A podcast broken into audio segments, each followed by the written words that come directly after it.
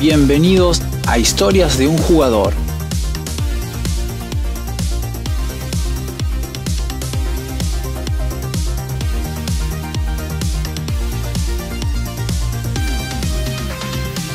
Videojuegos. Cine. Música. Y mucho más.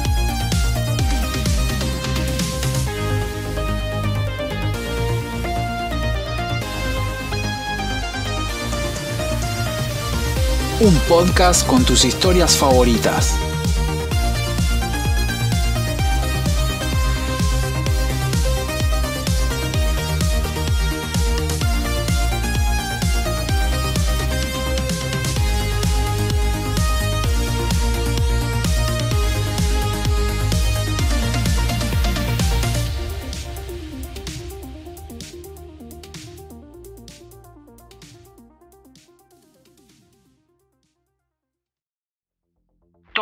Tenemos una historia que contar, una de amor, de ciencias, de acción o de terror, pero una historia al fin. Nuestros días están cargados de ellas. En este podcast trataremos las historias, particularmente las de los videojuegos, esos videojuegos cargados de argumento con el fin de que te animes a jugarlos y así muchos de ellos queden marcados en tu historia.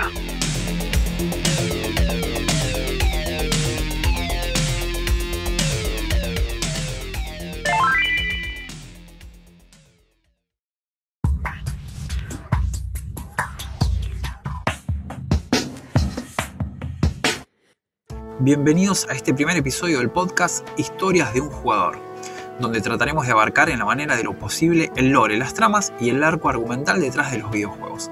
En este capítulo nos enfocaremos en la trama de un juego cargado de ficción y terror.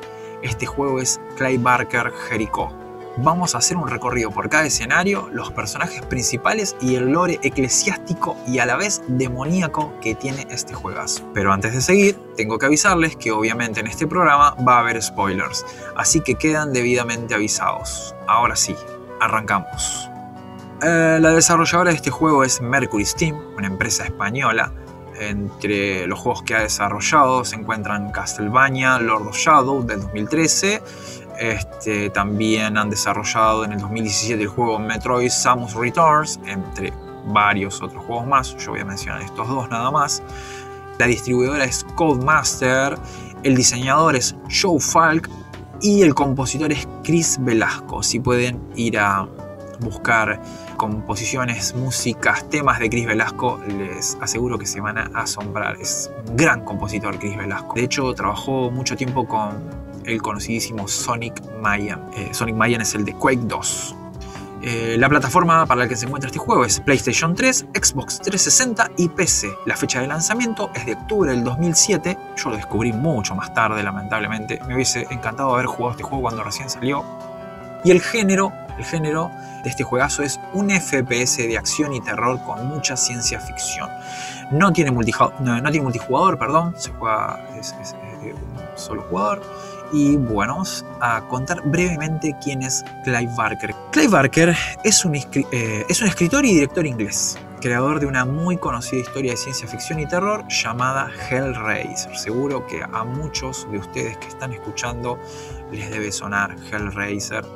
Este es este, este hombre alto, pelado, que viene desde las esferas del infierno con la cabeza eh, llena de clavos. Bueno, dentro, dentro de las obras de este grandísimo señor Clive Barker.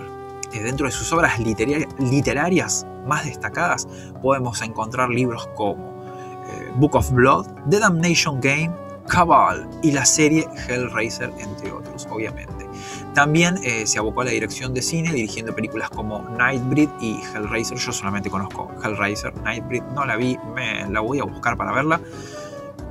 Esto es una pequeña, pequeña, muy brevísima reseña de quién es este señor Clive Barker y quienes eh, han desarrollado el juego. Ahora sí, los quiero dejar eh, con una breve introducción a este pedazo de juego.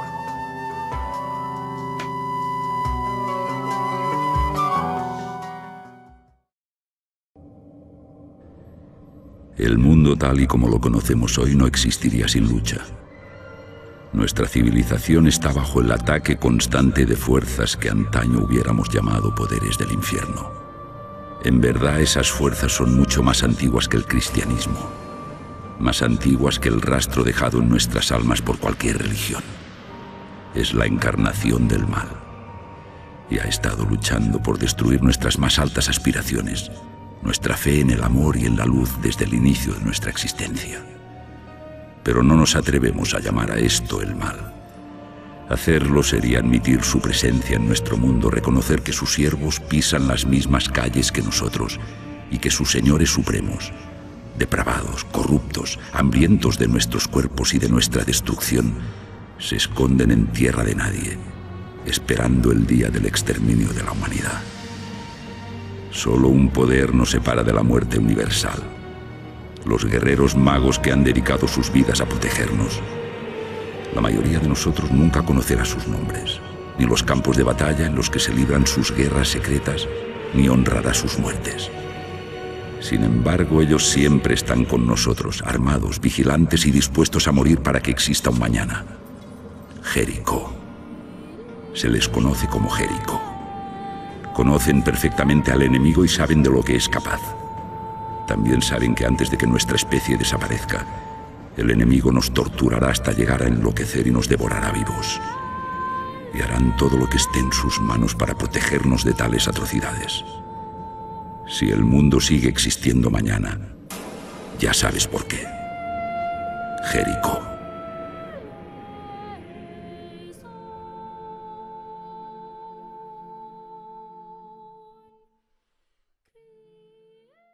Al inicio de los tiempos, Dios creó la tierra y también creó al primogénito, un ser perfecto. Le dio poder, un poder casi tan grande como el de él. Al darse cuenta del error que estaba cometiendo, Dios intentó deshacerse del primogénito. Al no poder destruirlo, lo desterró y encerró en lo profundo de un lugar llamado el Prixis Prima, una prisión en el medio de la nada donde debería permanecer ahí hasta el fin de los días. Con el paso del tiempo, el primogénito fue perdiendo su bondad, acumulando ira y maldad. Ya no quedaban rasgos de su inocencia. Luego de su error, Dios crea al ser humano, dotándolo de mucho menos poder. El ser humano al principio de las civilizaciones y sin saberlo funda la ciudad de Alcalí sobre la prisión del primogénito, desde entonces, el primogénito ha intentado escapar de esta prisión desde el inicio de los tiempos. En cada gran momento histórico ha logrado seducir a algún ser humano con promesas de poder, para que este último lo ayude a escapar del Prixis, mediante los sacrificios de sangre. Esto ya ha sucedido cuatro veces anteriormente, y hasta el día de hoy siempre se lo ha podido detener, aunque el costo fuera muy alto, ya que cada vez que el primogénito intenta escapar y es devuelto a su prisión, se lleva consigo toda una parte de la historia.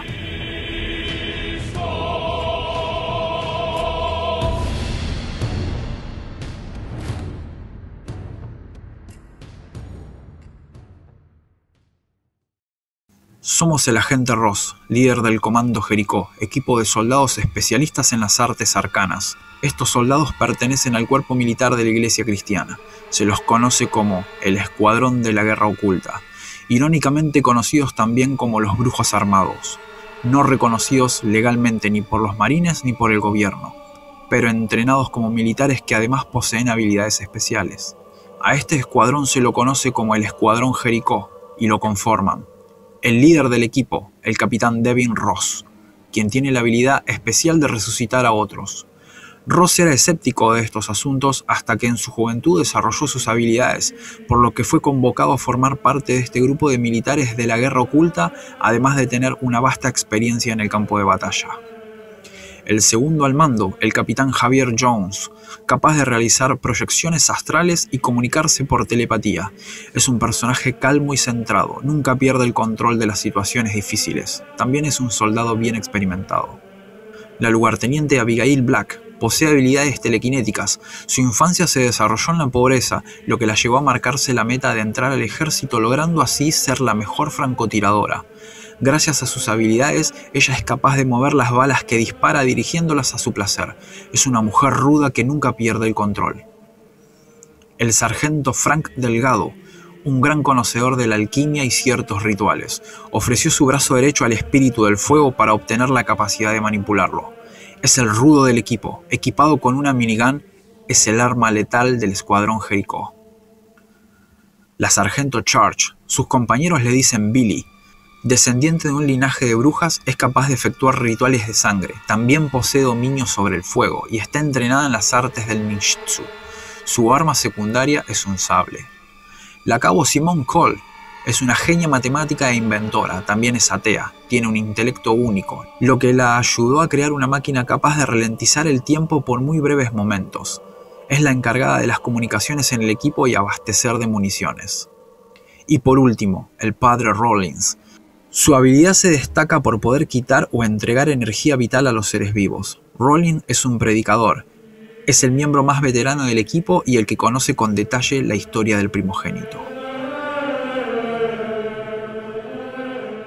En mitad de la noche recibimos una llamada en donde se nos informa que hay actividad fuera de lo normal en Al-Khali, por lo que deberemos reunirnos con el equipo para comenzar una investigación.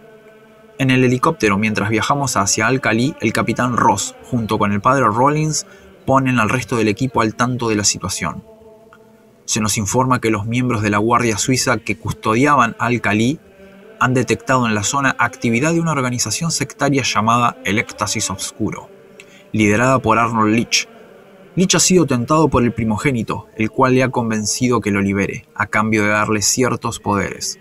Se cree que la idea de Leach es abrir una brecha para liberar al primogénito con la ayuda de otros miembros de su secta, la cual desde hace más de 20 años han cometido crímenes atroces.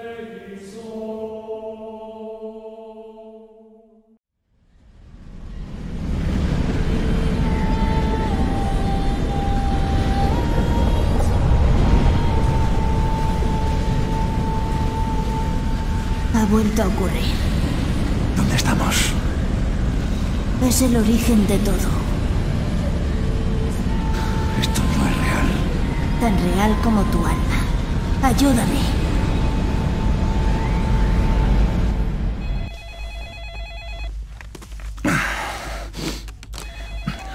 Son las 3 de la madrugada. ¿También lo has notado?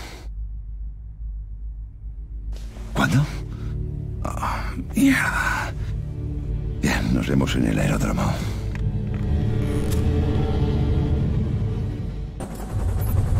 Nos llaman el Comando Jericho, el brazo armado y ultrasecreto del cuerpo eclesiástico del ejército de Estados Unidos. Si hubiera algún escándalo, el gobierno negaría nuestra existencia. Somos especialistas en las artes arcanas. El ejército llama a lo que hacemos operaciones de guerra oculta. Pero eso no es más que un eufemismo de brujos con armas. Hubo un tiempo en que la iglesia habría quemado en la hoguera a gente como nosotros por herejes y monstruos. En cambio, ahora luchamos en sus guerras. El paisaje no es que sea gran cosa, pero ahí abajo en alguna parte está la causa de 4.000 años de guerras. Nombre a un conquistador cualquiera, Napoleón, Kublai Khan, todos combatieron y sangraron por Al-Khali. Puede que sea la ciudad más antigua de la historia, pero también es la zona cero de la Operación Vigilia. Lo demás lo sabrás cuando toque. Y por ahora no toca. Vigilia fue mi primera misión en el cuerpo. ¿Reconoces a ese tío tan sonriente que tengo al lado? Arnold Leach. Nuestro viejo amigo. Nos hicieron la foto en el 62, antes de que supiéramos de lo que era capaz. Ejecuciones rituales en Baltimore, ataques químicos en Sydney y lo de aquellos pobres niños londinenses has dicho. En fin, que hace casi 20 años que Lich y su hermandad del éxtasis oscuro intentan entrar en Alcali. Y por lo visto, hace un par de días se hartaron de los buenos modales. ¿De dónde las has sacado? En Langley sacaron unas imágenes psicográficas por satélite, antes de que Lich lo cortara. De acuerdo. Haremos lo que hicimos en la brecha de Glamis hace unos años. Cole buscará anomalías temporales y... Esto no es lo mismo, ni siquiera se parece. Hazme caso, el equipo jamás se ha enfrentado a nada igual. ¿Cuál es el plan? Nos infiltramos en las excavaciones y neutralizamos a Lich y sus secuaces antes de que abran la brecha. Un tal coronel Aklein de la Guardia Suiza cubrirá el perímetro y nos pondrá al tanto cuando lleguemos a nuestro destino. Despierta, Frank. ¿Hemos llegado? Dios, cómo odio el puto desierto. Piensa que estás en la playa. ¿Qué coño es eso? Ha vuelto a ocurrir. Es el origen de todo. Ayúdame. Sujetaos, será un viaje movidito. Capitán, no se detecta ninguna tormenta de arena en la zona. No se trata de ningún fenómeno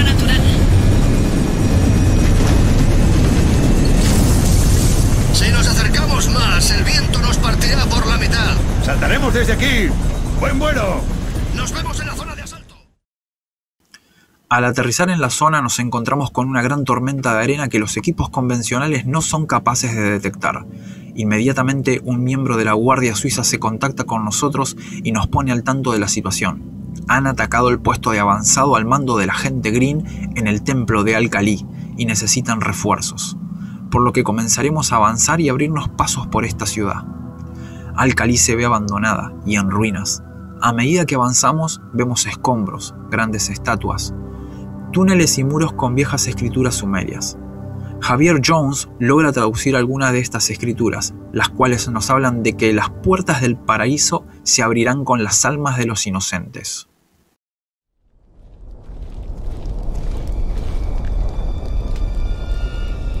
Fascinante. El mural es sumerio, pero está escrito en arameo. ¿Grafiteros ancestrales? ¿Eso o críticos de arte? ¿Qué pone? Se necesita ayuda. Las puertas del paraíso se abren con las almas de los inocentes y la sangre de los dioses. ¿Y qué somos? Pues dioses no. Habla por ti. Debemos separarnos en dos equipos, Alfa y Omega, para poder abarcar mayor territorio. Al abrirnos pasos por las ruinas, nos topamos con el primero de varios Quick Time Event que habrá a lo largo del recorrido. También con los primeros enemigos, los sectarios ocultistas, abominaciones con cuchillas en lugar de manos que están a las órdenes de Arnold Leach, líder de este culto. En ocasiones los veremos torturando gente, en ocasiones en una especie de trance y notaremos que cuando mueren los cadáveres son cubiertos por cientos de moscas y consumidos.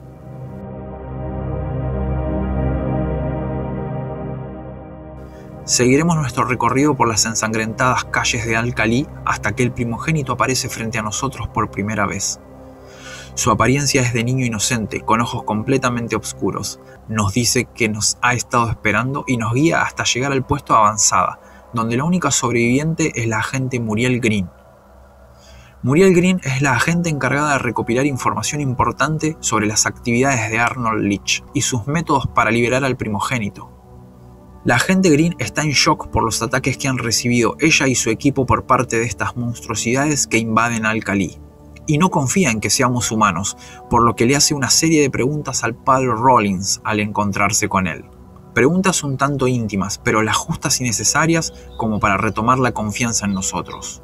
La agente Green nos comenta que la brecha ha sido abierta y que todo se ha salido de control. Inmediatamente, Alpha se comunica con nosotros y nos informa que están bajo fuerte ataque, por lo que abandonamos a la agente Green en el puesto de avanzada y acudimos a ayudar a Alpha solo para darnos cuenta de que todo ha sido una distracción de parte de Arnold Leach, para robar la información recopilada por el puesto de avanzada.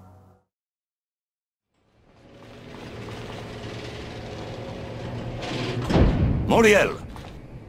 Suelta el arma. ¡No os mováis, cabrones! Muriel, soy yo, Paul. Eres uno de ellos, lo sé. Suelta la puta arma. ¡Ahora! Muriel, te juro que soy yo, Paul Rawlings. Nos conocimos en el 96. Fui tu contacto en Chechenia y en Sudán. ¿Y lo de Praga?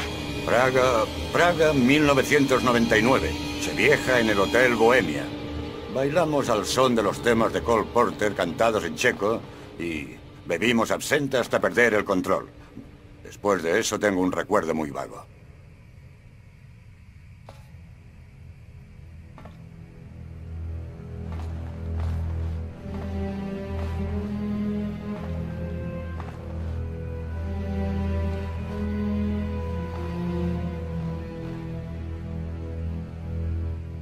¿Estás herida?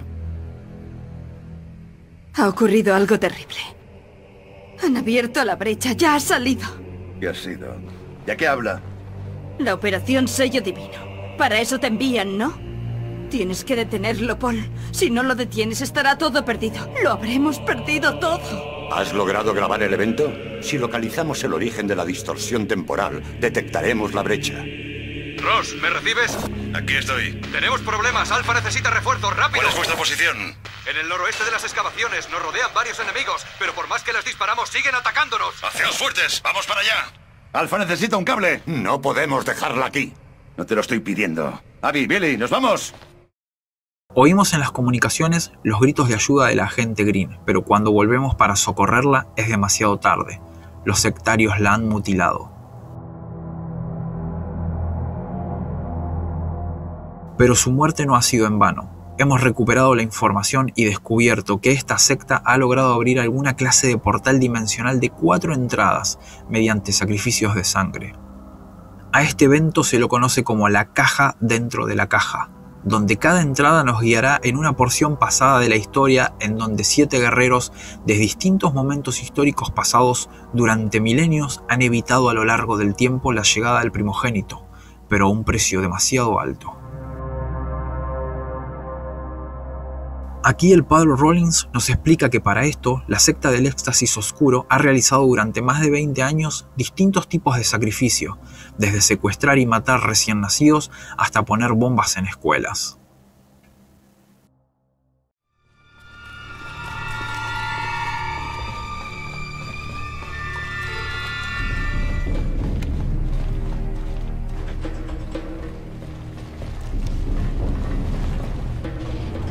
Rawlins.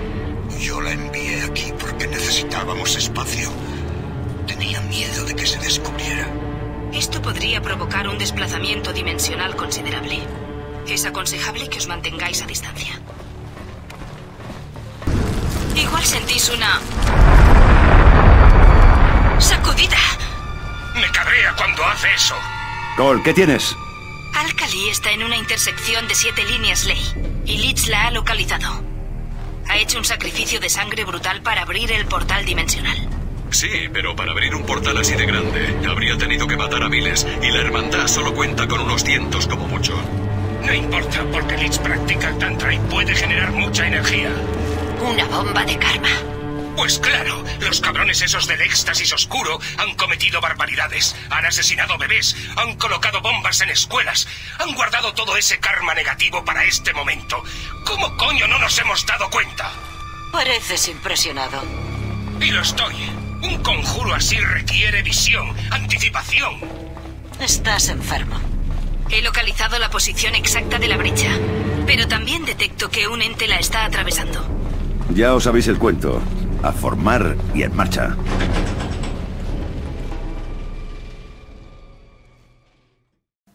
Seguimos el recorrido por Alcalí hasta el centro de la ciudad para llegar a la primera entrada dimensional que nos acerca cada vez más al primogénito. Pero Arnold Leach nos encuentra primero.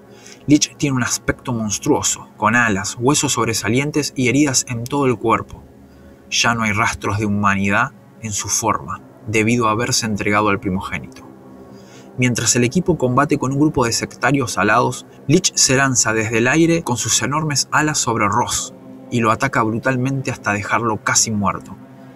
Nuestro equipo rodea a Ross para ayudarlo, pero este muere a causa de las fuertes heridas y el equipo Jericó debe entrar a la primera entrada dimensional de esta caja, a la primera brecha, antes de que se cierre, la cual nos acerca cada vez más al primogénito.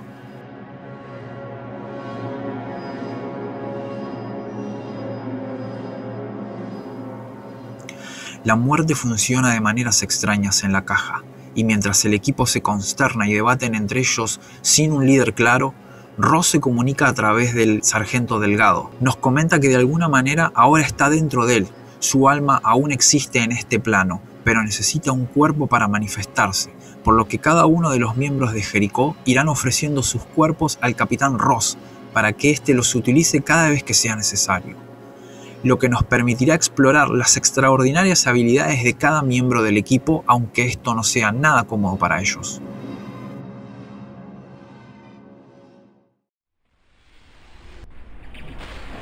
Me cago en la puta, ha muerto. ¿Qué hacemos ahora? ¡Seguidme todos! ¡Deprisa! ¡La brecha está ahí!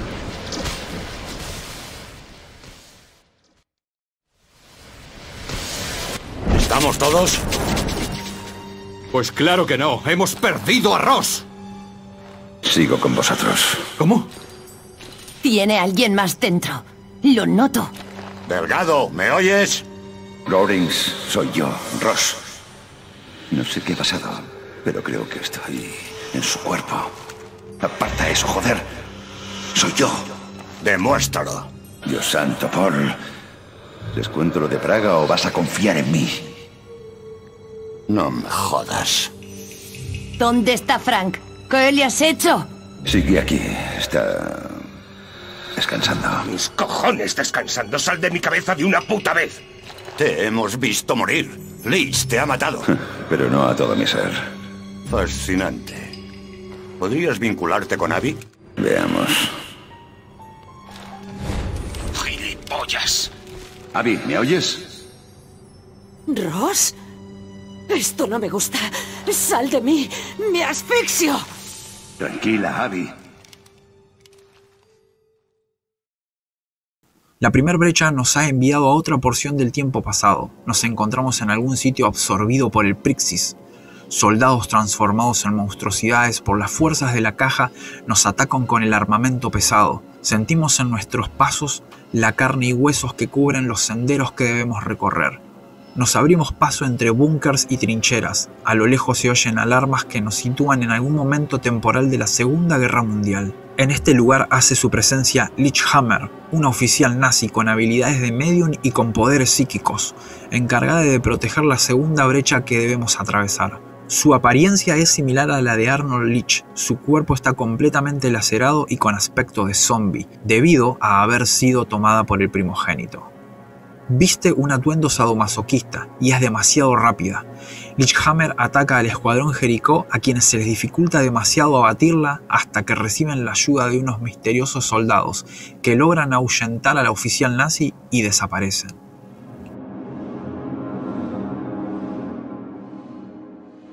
El padre Rollins nos comenta que este escuadrón es un grupo de soldados británicos que logró cerrar la brecha anteriormente, pero que jamás salieron de la caja. Esta idea no le agrada para nada al sargento Delgado, quien demuestra su inconformidad con una misión suicida. Aquí comenzamos a ver que el sargento Delgado y el padre Rollins no se llevan para nada bien.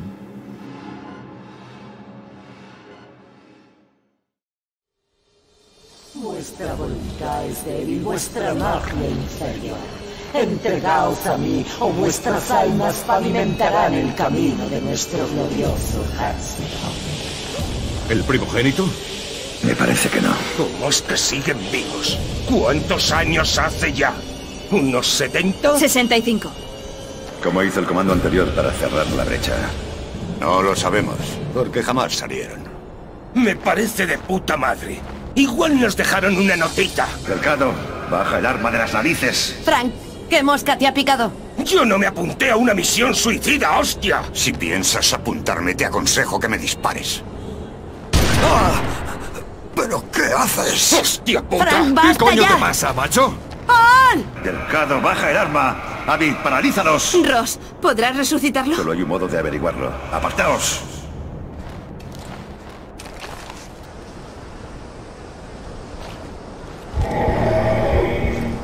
Santo Dios. Jones, quiero que arrestes a este hombre. No lo hagas, Jones.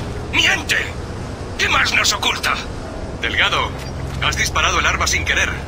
No ha sido un accidente. ¿A que sí, Delgado? Claro, un accidente. Esto no acaba aquí. Deberíais haber dejado que se mataran.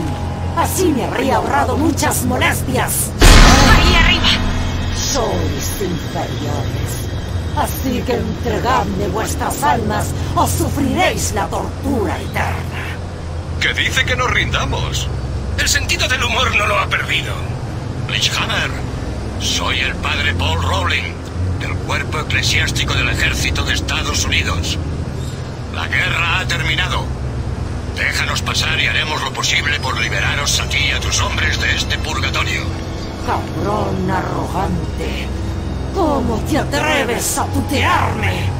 Te arrancaré la umbría y se la daré a tus brujas fulanas. Lichhammer era una medium muy poderosa en su época. Así que no quiero ni pensar de qué será capaz ahora que el primogénito la ha asimilado. Al avanzar nos encontramos con el grupo de soldados misteriosos. Su líder al parecer también tiene habilidades sobrenaturales. Son otro escuadrón, también enviados a detener al primogénito, pero ellos jamás lograron volver.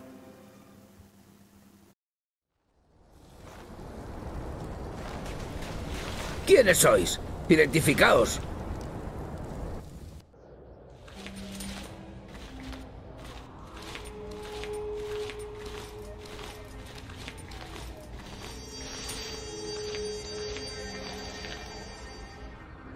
Se han tranquilizado, Knight. ¿Seguro? El grandullón pegaba fuego a diestro y siniestro.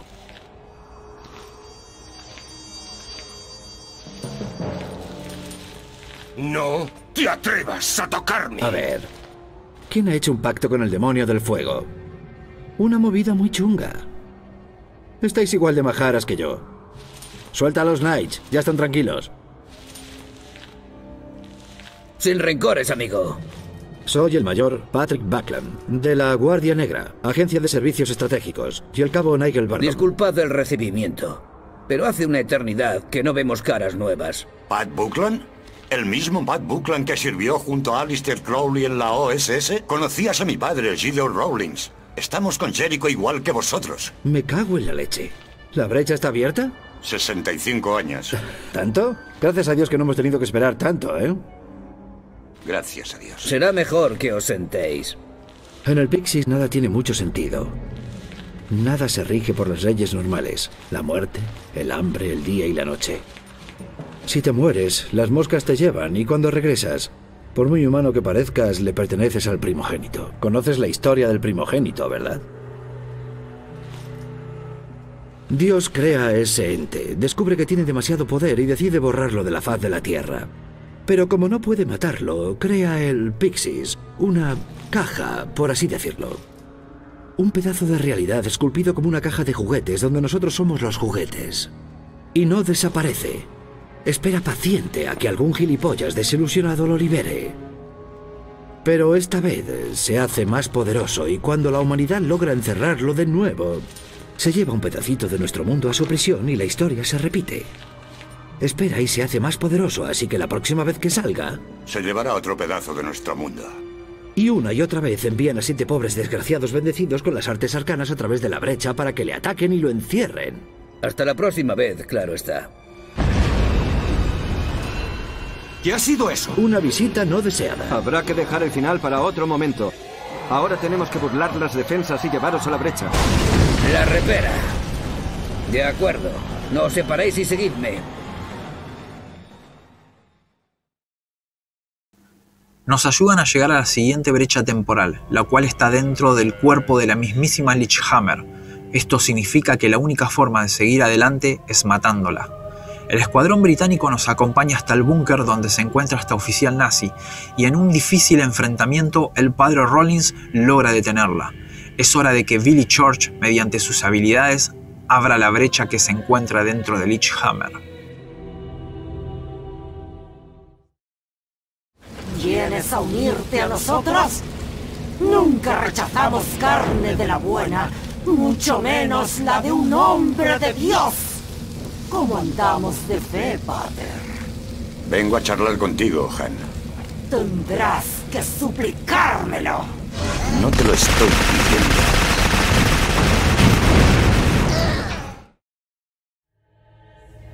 Al matarla, se libera la brecha, el escuadrón Jericó no tiene mucho tiempo antes de que este portal se cierre. Rawlins invita al grupo de soldados británicos a atravesar a la siguiente fase de la caja, pero estos soldados deciden quedarse, ya que si el escuadrón Jericó fracasa, ellos serían la última línea de defensa y además la guía para el próximo escuadrón.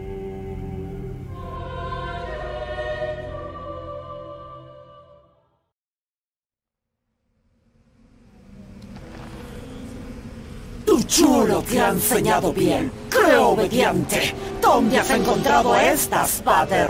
Pasad de ella. Llevo 40 años haciendo esto y aún no he oído un solo comentario original. ¿Original? ¿Y qué te parece esto? La sanguinántica quiere que te la folles, igual que hacía su padre en el desierto. Déjame a mí. Aléjate de ella. In nomine ¿Te crees Patris. que la palabra de Dios significa Filis, algo aquí, pederasta? et ¡Hijo de Spiritus perra! Sancti. ¡Pastor de menores! ¡Te devoraré! ¡Te...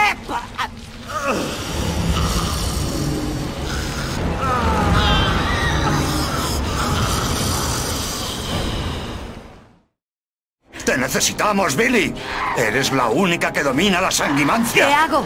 Derrama su sangre y abre el portal. Deprisa que no la contendremos mucho más. ¡Os ha engañado a todos! ¡Mátame y no podréis regresar a vuestro mundo! Por el amor de Dios, hazlo. ¡Te lo ruego! ¡Ayúdame, Wilhelmina! Solo mi padre me llamaba Wilhelmina. Yo me llamo Billy.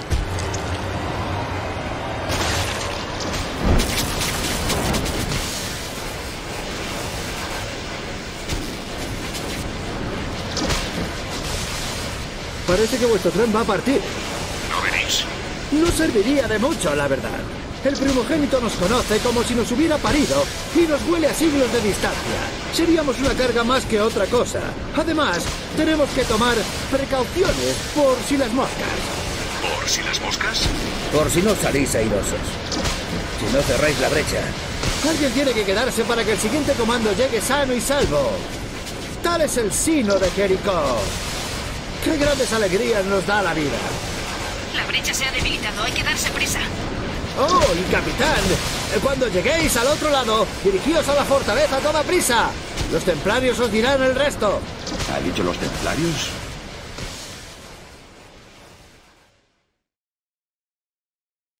Del otro lado de la brecha, el escuadrón Jericó aparece debajo de un puente. Por sobre nosotros vemos la entrada de un inmenso castillo. Avanzamos caminando por un río teñido de sangre y extremidades humanas. Sobre el puente escuchamos el caminar coordinado y rechinar de armaduras de cientos de guerreros cruzados, marchando hacia la guerra. La Cabo Cole nos indica que estamos aún más adentro de la caja. Ahora es el año 1213 después de Cristo. Al avanzar por el río de sangre nos encontramos con gigantes enmascarados que yacen como guardianes en el lecho del río.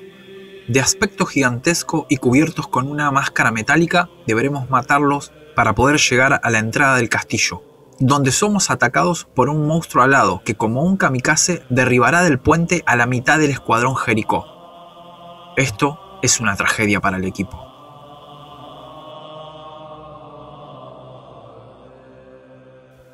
Mientras tanto, los sobrevivientes, el sargento Delgado, la francotiradora Black y la hechicera Billy se encuentran en las puertas del castillo con un guerrero cruzado que los invitará a pasar. No podemos ayudarlos. Ahora pertenecen a los niños. Los condenados huelen las ánimas, igual que las hienas huelen la carroña fresca. Vámonos dentro.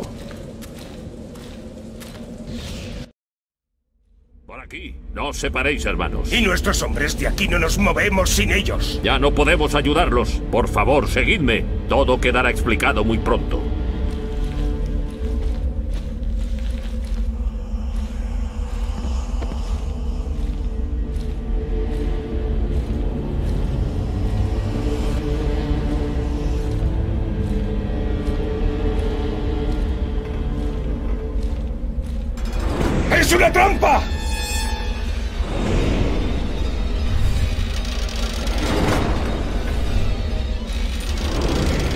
Amigos son una preocupación menor.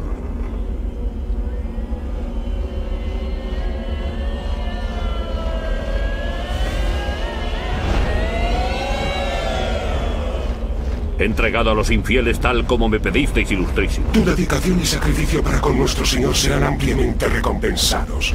Tú y tus hombres os habéis ganado un lugar en el reino de los cielos una y mil veces. No seas mamarracho. Te miente porque intenta liberar al primogénito. ¡Silencio, bruja! ¿Cómo osas dirigirte al serafín Gabriel? Levanta, hijo mío. Queda mucho por hacer para nuestro Señor. Por supuesto, ilustrísima. Será un honor. ¿Qué ordenáis que hagamos con los herejes?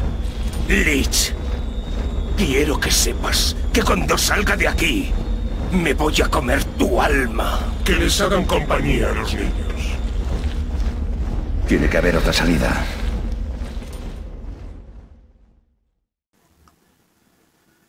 Este caballero nos traiciona. Al parecer está bajo las órdenes de Arnold Leach. Encerrados en una especie de laberíntico calabozo, deberemos avanzar para escapar. Se oyen gritos de niños en los claustrofóbicos pasajes del castillo. En algún punto del camino se oyen llantos detrás de muros.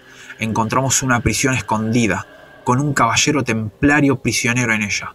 Un sobreviviente de lo que podría considerarse un antiguo comando Jericó. Completamente castigado, su carne se ve a través de sus heridas, con clavos en su cabeza y cadenas en su cuerpo torturado, este nos cuenta una terrible historia.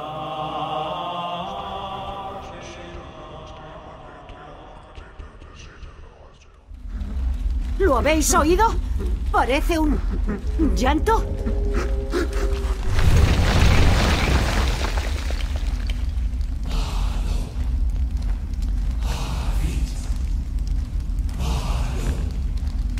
¡Atrás! Abby, que no se mueva. Eres un caballero templario, ¿verdad? Aquí no quedan caballeros, solo ciegos y herejes. Vamos, estamos perdiendo el tiempo, hay que buscar una salida. No hay escapatoria. Estamos en una prisión, dentro de otra prisión, dentro de otra prisión. Cuéntamelo todo, desde el principio. En el año 1213 de nuestro Señor, el joven obispo Maltius Sinclair convenció al Papa Inocencio III de que había descubierto el jardín del Edén.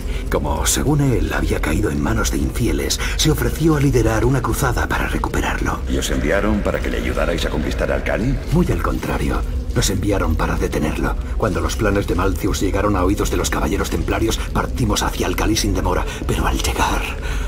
ah, los niños ya estaban muertos. ¿Qué niños? Maltius había convencido al Papa de que los niños cristianos eran invulnerables a las armas de los infieles. Así que un ejército infantil había llegado tres días antes que nosotros para combatir contra los sarracenos. Con la sangre de esa matanza, la brecha se abrió. Ya os imaginaréis el resto. Llevamos aquí desde entonces. No fui el primero en perder la cordura, ni el último. ¿Y el obispo? Oh, sigue en la cripta con los niños que envió a una muerte segura. Ahora ese lugar les pertenece. Si vuestros amigos están allí, solo resta rezar una oración y dejarlos en paz. ¿Qué cojones? Nos piramos. Tú vienes con nosotros. ¿Con vosotros? Aunque lo permitieran, ¿a dónde voy?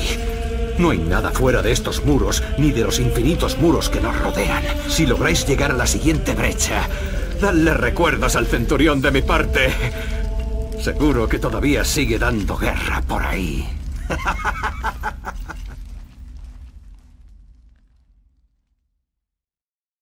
Debemos seguir avanzando para encontrar la siguiente brecha. En el camino encontramos cuerpos empalados de guerreros que no han podido detener a los demonios. Este sendero nos dirige a una capilla, la capilla de Mateus. Aún se oyen los gritos de los niños enviados a la guerra. En la capilla encontramos pequeños ataúdes vacíos. A Delgado esto no le gusta nada. Más adelante pequeños cuerpos en forma de espectros aparecen enfrente de nosotros. Son las ánimas de pequeños niños exterminados en la guerra, quienes esperan que Mateus algún día muera para que al fin sus almas puedan descansar en paz. En el camino nos encontramos con el resto del equipo Jericó. Vemos al padre Rollins tratando de calmar al cabo Simón Cole, quien se encuentra aterrada por los niños.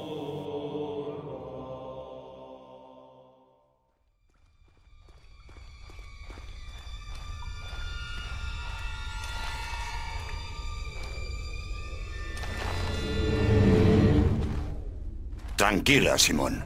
Ya estás a salvo. No me toques. Estás herida y quiero ayudarte. ¡Que no me toques, hostias! ¡Atrás todo el mundo!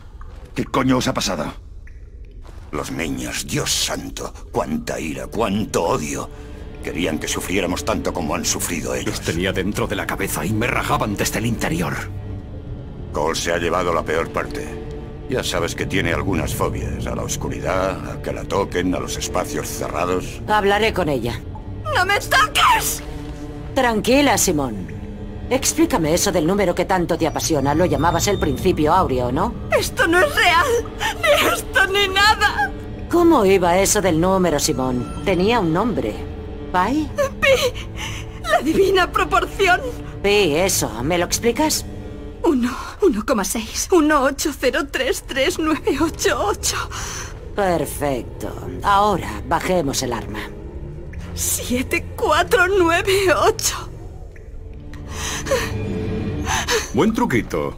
¿Qué has hecho? ¿Resetearla? Una de las ventajas de compartir litera con ella. Ahora solo queda que no moje las sábanas. ¿Establecisteis contacto con los templarios? Por supuesto, fue una gran reunión. Creen que Arnold Leach y su aerocirco son el sacro serafín y que nosotros somos los malos. Lástima habérmelo perdido.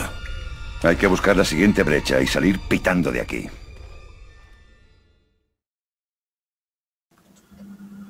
Continuamos a través del templo hasta llegar a Mateus, aquel sádico cura que llevó a los niños a la guerra.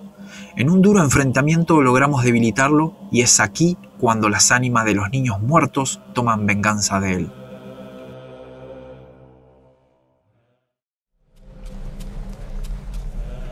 ¿Venís a confesar vuestros pecados, hijos míos? Ya nos íbamos. ¿Cómo te atreves a profanar este santo lugar con exigencias, hereje? ¡Apestas a pecado! Arrodíllate ante mí y purifícate. ¿Qué dice? La misma mierda que me soltaron al echarme del colegio de curas, así que voy a darle la misma respuesta que les di entonces.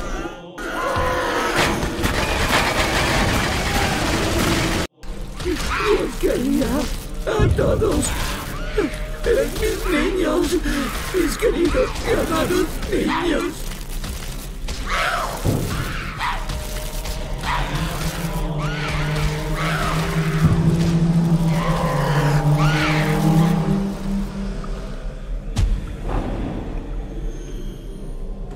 Eso sí que es karma. Hora de irnos.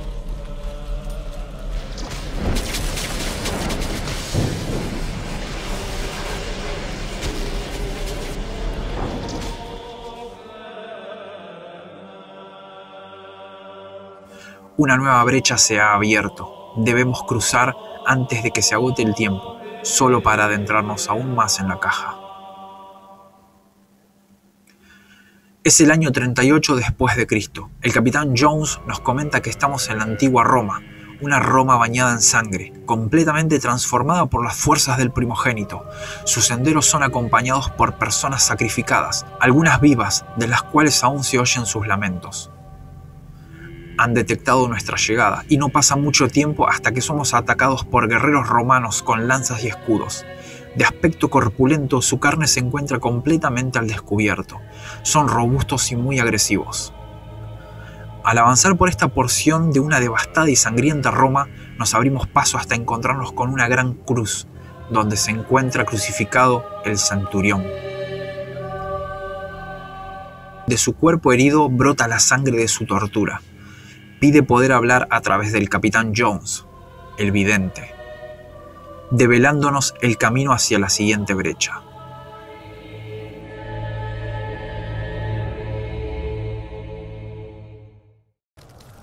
Venimos a ayudarte. ¿Cómo te llamas? Que el vidente me toque con las manos para que hable con su lengua. Quiere comunicarse a través de Jones. ¿Cómo sabemos que está de nuestro lado? Eso, ¿qué cojones? No lo hagas. No pasa nada. Claro que si estoy en peligro. Lo freímos. Que alguien le ayude. No, un momento. Venís a por el primogénito, ¿cierto? Así es. ¿Quién eres? Soy Tertius Longinus, el último de siete pretorianos que juraron proteger el mundo de la ira del primogénito. ¿Buscáis el secreto de la caja? Sí.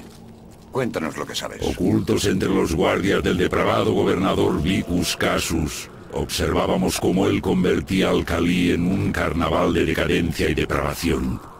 El primogénito había engatusado a Vicus para que abriera la brecha, y mientras el ente se entretenía con carne fresca, mis hermanos y yo viajamos al corazón de la caja para celebrar los ritos que la cierran. Ansiamos los mismos conocimientos. La brecha ha vuelto a abrirse. ¿Qué hacemos? Sois conscientes del precio que pagáis por venir. Sí. ¡No! ¡Y una mierda! ¡Tiene que haber otra alternativa! El ciclo continuará hasta que el primogénito posea aquello que su creador le negó. Aquello que la humanidad da por supuesto. La libertad. Libertad es la ausencia de cadenas. Así como el mal es la ausencia de amor. No lo capto. Si no quiere libertad, ¿qué ansía el primogénito? No tenemos nada. Entonces el ciclo continuará. Jones, lárgate. Suéltate. ¿Cómo rompemos el círculo? ¿Pero qué quiere el primogénito? Me cago en no hay que hacer algo. Vicus, buscad a Vicus. Solo él puede abrir la brecha que conduce al corazón del Pixis. Jones, rompe el vínculo. Tienes que soltarte. ¿Dónde? ¿Dónde buscamos a Vicus? ¡Se muere! ¡Jones, coño, suéltate! Seguid las aguas. Buscad las aguas y encontraréis la brecha. ¡Ya basta! No vuelvas a hacer una tontería así. Era peor que tener arroz en la cabeza. Ah, no te bosques. Yo no veo agua por ningún lado. ¿A qué se refería? ¿Un acueducto, quizá? Lo dudo. La única agua que habrá por aquí será la del subsuelo, en un pozo. ¿En unos baños? El camino marcado por los guerreros crucificados, sumado a las habilidades extraordinarias del escuadrón Jericó, nos guían hacia los subsuelos de una ciudad. A lo lejos vemos el imponente Coliseo romano. A mitad de camino vuelve a hacer su aparición el primogénito, quien nos guía a través de las visiones de Jones hacia el templo del emperador Cassius. Debemos llegar a él a toda costa, para poder atravesar el siguiente nivel a la caja. Grandes manchas de sangre revisten las imponentes paredes de mármol del templo. Una serie de pasajes nos conducen al centro de esta enorme construcción donde hace aparición un enorme y monstruoso gladiador. El equipo Jericó a duras penas logra derribarlo para poder seguir por los laberínticos pasajes del templo hasta llegar a lo que parece un santuario. Mientras contemplamos los muros y estatuas, hace su aparición el abominable gobernador Cassius Vicus. Su cuerpo desnudo y grotesco nos demuestra su insaciable sed por la carne y las orgías. Las heridas de su piel nos hablan de su fanatismo por los rituales de sangre. Mientras se presenta ante nosotros, nos tiende una trampa.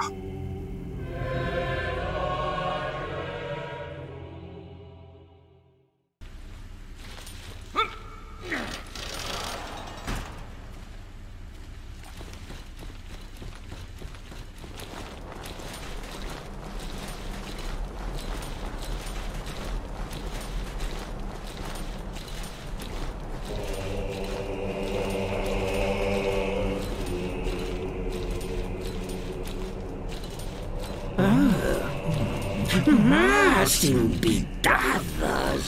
¿Venís al festín?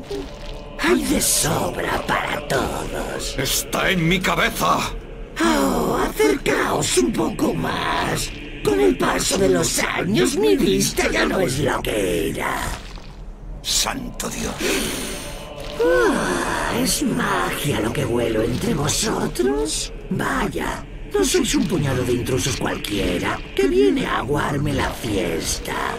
Ah, que no. Vuestra especie es mi preferida porque aprecio un buen ejercicio casi tanto como la carne. Me pido al gordo. Todo tuyo. Yo no pienso acercarme más. ¿Qué tenemos aquí? ¿También traéis brujas? Me honráis. Hace una eternidad que no pruebo ambos sexos. Señor, señor, la construcción del suelo. Que empiecen los juegos. ¡Es una trampa! Caemos en lo profundo de un túnel que nos guía hacia la entrada de un coliseo lleno. La turba grita agitada, pidiendo la sangre del equipo Jericó.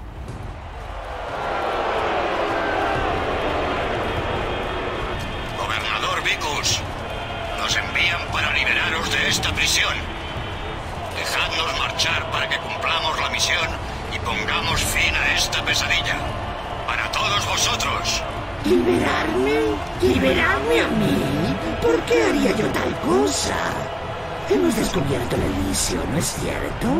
¿Dónde si no podríamos comer, follar y matar sin temor a las consecuencias? No somos prisioneros. Disfrutamos de una libertad absoluta. Y vosotros, mis gratos invitados, sois una diversión. Que empiece ya. Las puertas del Coliseo se abren. Hordas enteras de sectarios y gladiadores gigantes aparecen una tras otra intentando matarnos. Son las bestias del gobernador Vicus.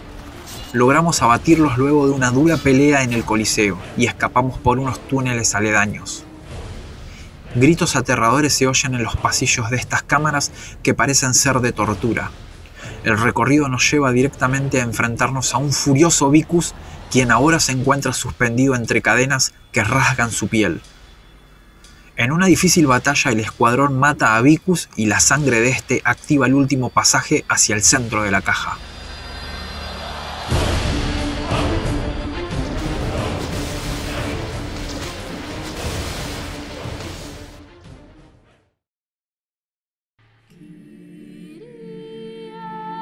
La última brecha nos transporta al principio de los tiempos, directamente a un templo sumerio. Su belleza es única, solo superado por su inmensidad.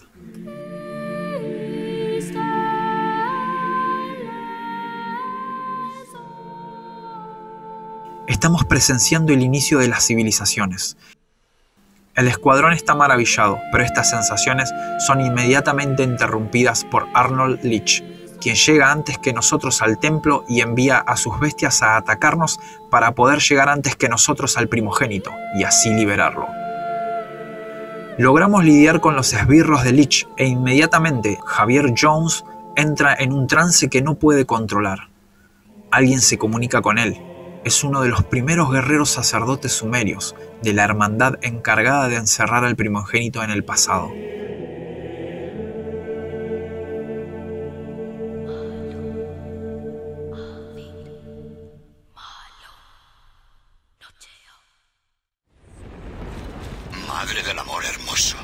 Es precioso.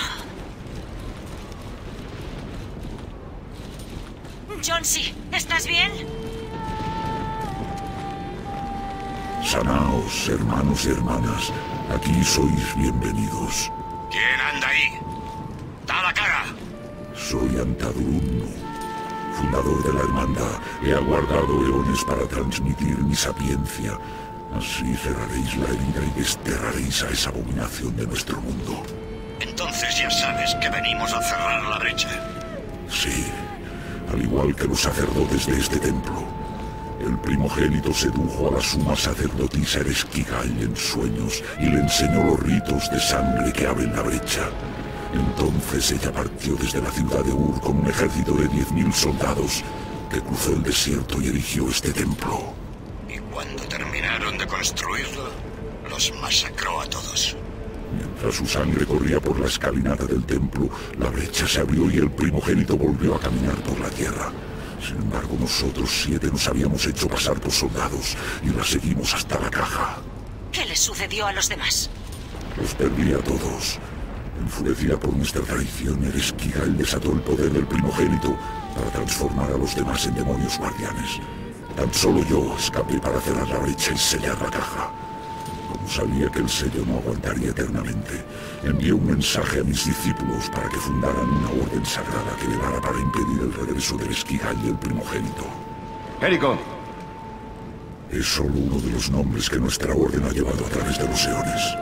Aunque el nombre cambie, el deber sagrado, vuestra misión sigue inalterable. Debéis cerrar la brecha o el primogénito se vengará de la humanidad. Dinos cómo.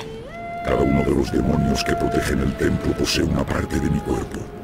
Matadlos y unid todas las partes para que vuelva a sellar la brecha y el mundo esté a salvo. Hasta la próxima vez. No te fallaremos. Hemos llegado muy lejos para esto.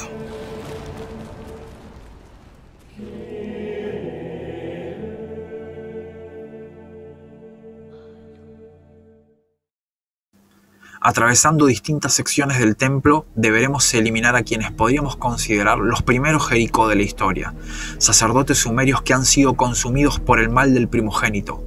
Cada uno guarda una parte de las cenizas de Antadurunu, y necesitamos recuperarlas para materializarlo. El escuadrón es dividido en tres partes, que a lo largo del templo irán eliminando a cada uno de los seis sacerdotes restantes, reuniendo así las urnas con las cenizas de Antadurunu. El ritual milenario para mantener al primogénito en el Prixis está por realizarse. La supervivencia de la humanidad depende de ello.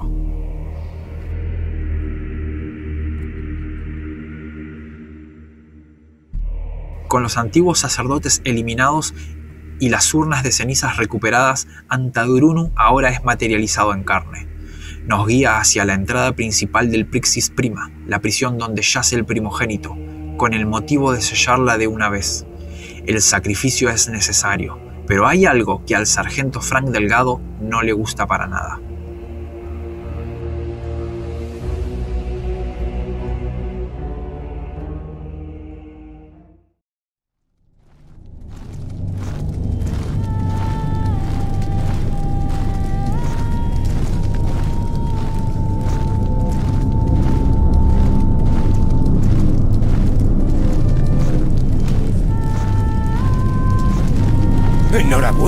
Es un niño. Habéis cumplido vuestro deber sagrado. Vuestro sacrificio por la humanidad no caerá en el olvido. ¿Y ahora qué? Me fundiré con la brecha. Cuando el portal se cierre, dormiremos hasta que nos llamen para volver a guiar a nuestros hermanos y nuestras hermanas. ¿Y entonces? ¿Soñaremos? Dormiremos plácidamente. Y al uniros a nosotros, compartiréis la sapiencia de aquellos que vinieron antes y estaréis en comunión con ellos. Nuestra paz solo se verá perturbada cuando algún hombre maléfico vuelva a buscar al primogénito. Debo marcharme. La brecha se ensancha. Supongo que ya está. Ha sido un honor combatir a tu lado, Xavier. Abrázame, Frank. Ross, ¿me oyes? Aquí estoy. ¿Qué te ocurrirá? No lo sé. Pero no puede ser mucho peor que esto. ¿Tienes miedo? ¿Y tú? No. Simón, ¿estás bien? Perfectamente. Siento haberte metido en esto. Tú te mereces algo mejor. ¿Quieres rezar conmigo? Soy atea. Entonces supongo que no. Miente. ¿Cómo? Ese tío miente. ¿Os tragáis ese rollo del sueño apacible?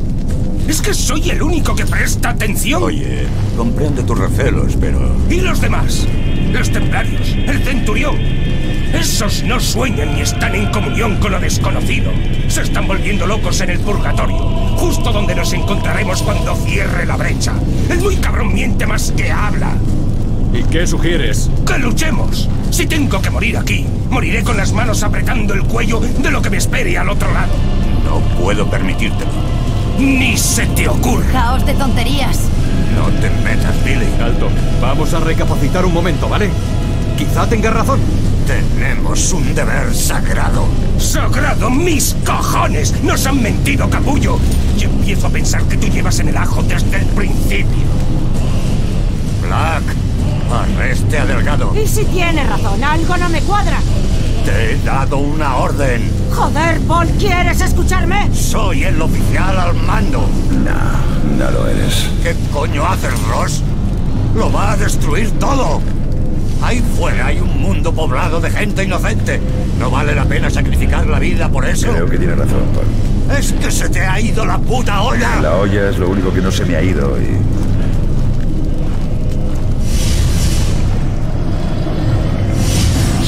traicionáis, perderéis todo lo que amáis en el mundo. Todo lo que quiero está aquí.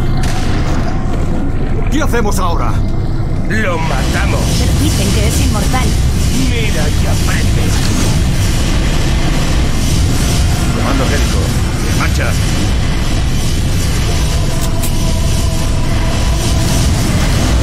Tú mismo, Rollins. No pienso obligarte a seguirnos.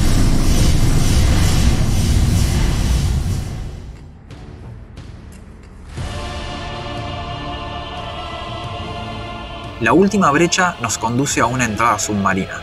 Nadando llegamos a una especie de cueva. Los cuerpos de quienes osaron hacer frente al primogénito anteriormente flotan alrededor, completamente consumidos. Una luz blanca incandescente nos guía a una salida. Estamos en una enorme cueva. En uno de sus lados se encuentra Arnold Leach clavado a la pared, herido casi de muerte. El primogénito le ha engañado.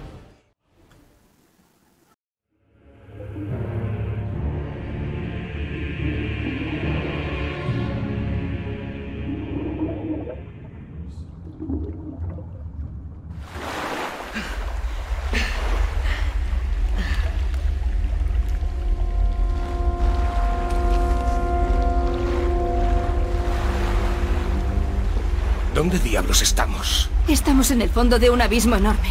El análisis espectral indica una fuente de energía cercana, masiva e inestable. Me alegro de verte. Nunca me he distinguido por obedecer órdenes. De ningún tipo. Cole, ¿puedes averiguar de dónde viene esa fuente de energía? Se mueve deprisa y se está acercando. Va a salir de ese túnel, señor. Al fin las últimas piezas del puzzle. ¿Eso es tener un alma? Atraídos como insectos a la luz del poder. Solo para añadiros al mío propio. Cole, analiza sus debilidades. El resto, hagamos que siga hablando. Señor. No seremos tan fáciles de absorber como Lich. Posiblemente. Pero hay que luchar por cualquier cosa que merezca la pena. Y una vez haya absorbido vuestros poderes, podré liberarme de esta prisión. ¡Venid a mí! Señor, creo que va a canalizar nuestros poderes contra nosotros mismos, pero en el momento en que posee alguien... puta!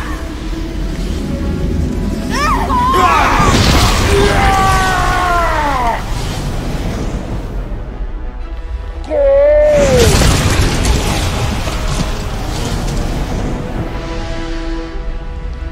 mierda! ¡Rollins! ¡Fuego!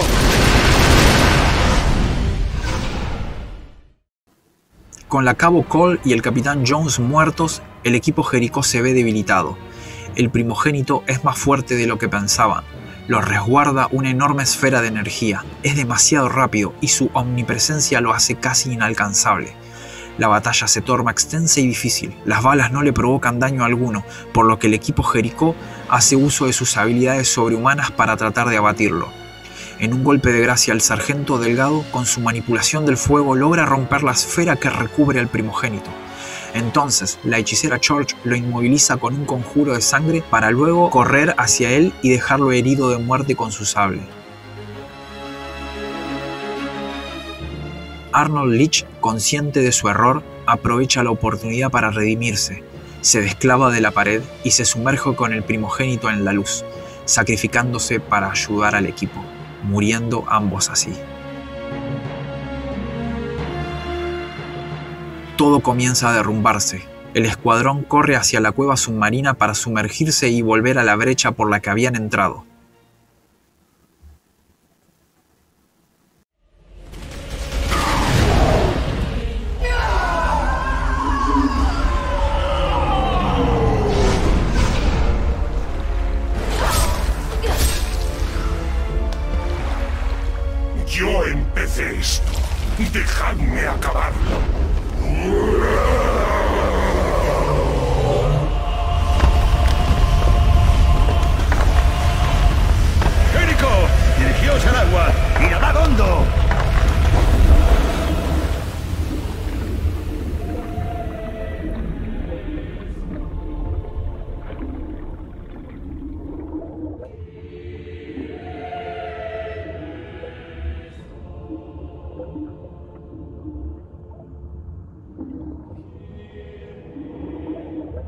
Todo es una luz blanca.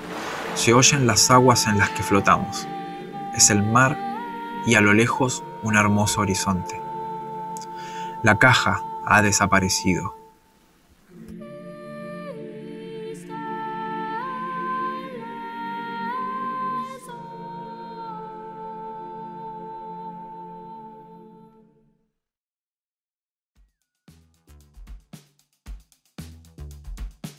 Bueno, este fue un pequeño resumen de lo que sería la historia de, digamos, un, pequeño relato de lo que sería la historia de Clive Barker Jericho.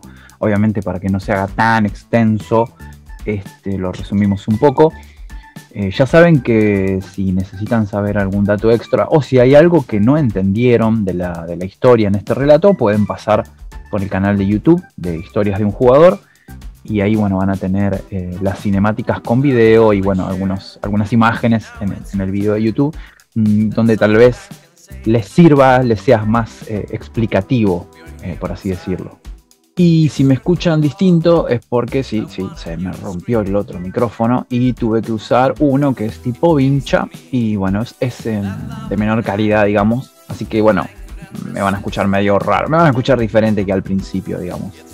Recuerden que la idea de este programa es eh, que sea audible, ¿no? No, está, no está diseñado, digamos, para YouTube, pero bueno, está. Van a tener el formato video también para que puedan ir y verlo, como dije anteriormente, para que entiendan un poquito mejor la historia si es que les faltó algún dato. Pero bueno, esto es eh, más que nada para el formato podcast. Em, bueno, si llegaron hasta acá, o sea, si están escuchando esto, obviamente es porque llegaron hasta el final y se los quiero agradecer un montón. Este, realmente les agradezco que hayan escuchado este relato de Clive Barker Jericho y bueno, se van a venir eh, se van a venir otros videojuegos relatados, que es la idea es esa, relatar la historia de los videojuegos. Bueno, ahora hablemos algunas cositas sobre el final del juego, porque el final parece terminar Em, es como un final muy genérico, ¿no? O sea, eh, matan al primogénito, eh, logran, o sea, digamos, logran evitar que, el, primogénito y su maldad eh, corrompa a la tierra, por decirlo, al, resto de la humanidad. Y como, como, como, cuenta el relato este, ellos se sumergen y cuando salen a la superficie, la caja, digamos, el Prixis ya no existe. Digamos que es un, final, digamos, tiene, tiene algo de romántico, ¿no? El final. Bueno, yo les voy a contar eh, sí, tiene alguna romanticidad, no sé si se dice así. Les voy a contar el, lo que iba a ser el verdadero. El, no el final secundario, este, este, iba a ser el verdadero final, ¿no? Resulta que el padre Rollins este, mm, se permite, se deja, se deja poseer por el primogénito porque el primogénito les dice, eh, ellos no pueden vencer al primogénito. En el, final original, el, que iba a ser el primer final en el juego, eh, no pueden derrotar al primogénito.